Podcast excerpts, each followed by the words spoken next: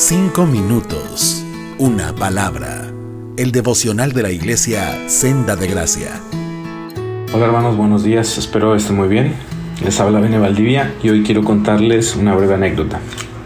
Eh, hace poco estaba yo armando un set de, Lego, de estos bloquecitos de plástico que forman figuras. Y, el set que yo estaba armando era el de un, cuadro, una, una obra de arte que tenías que ir armando con muchas y muchas figuras.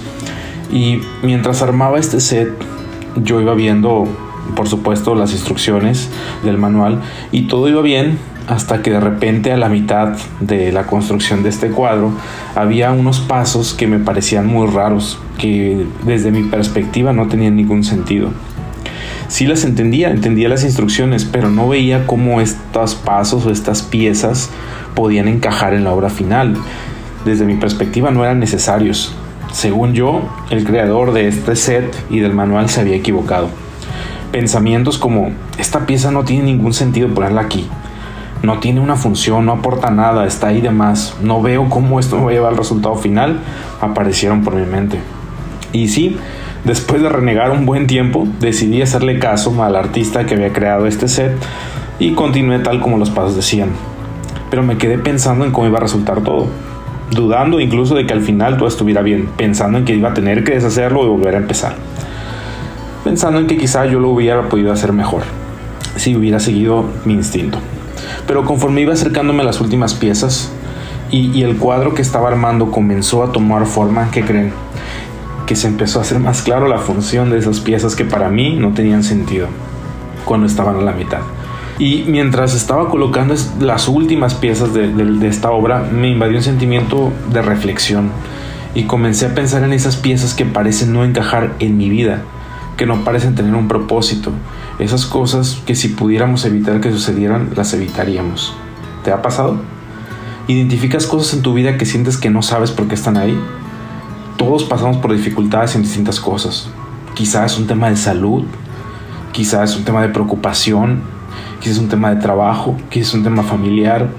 Estoy seguro que no soy el único que ha cuestionado por qué este tipo de situaciones están en nuestras vidas. Pero déjame volver a la, anécdota. Al final terminé el cuadro y era muy bonito, era una obra de arte.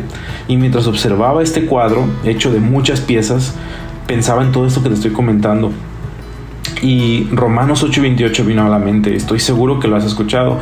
La versión de la nueva traducción viviente dice así y sabemos que Dios hace que todas las cosas cooperen para el bien de quienes lo aman y son llamados según el propósito que Él tiene para ellos. Y hermano, no sé qué dificultad estés pasando, pero te invito a que si identificas piezas que piensas que no encajan en tu vida, te aferras a Jesús y a la promesa de que para los que le aman, Él usa todo lo que nos pasa para un propósito mayor. Y podemos confiar en que su propósito es un propósito de bien y es un propósito eterno.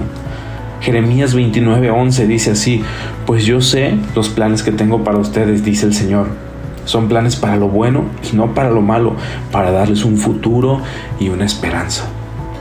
Y si tú amas a Jesús y crees en su obra, entonces crees en su amor para con nosotros.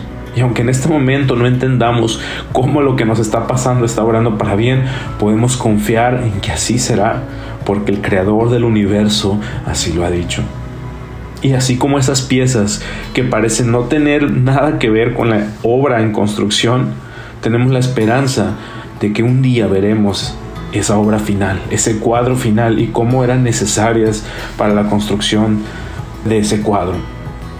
Así que, hermano, cobra ánimo, deposita tu confianza y tu esperanza en las palabras de Jesús, aférrate a Él, clama a Él y por supuesto, quiero recordarte que cuentas con todos tus hermanos que estamos orando por ti en la situación que estés pasando. Y si no lo has comentado, acércate. Estamos para ayudarte y para orar también por ti, para orar en comunidad y poder juntos depositar nuestra esperanza en el Señor. Dios te bendiga. Cinco minutos, una palabra.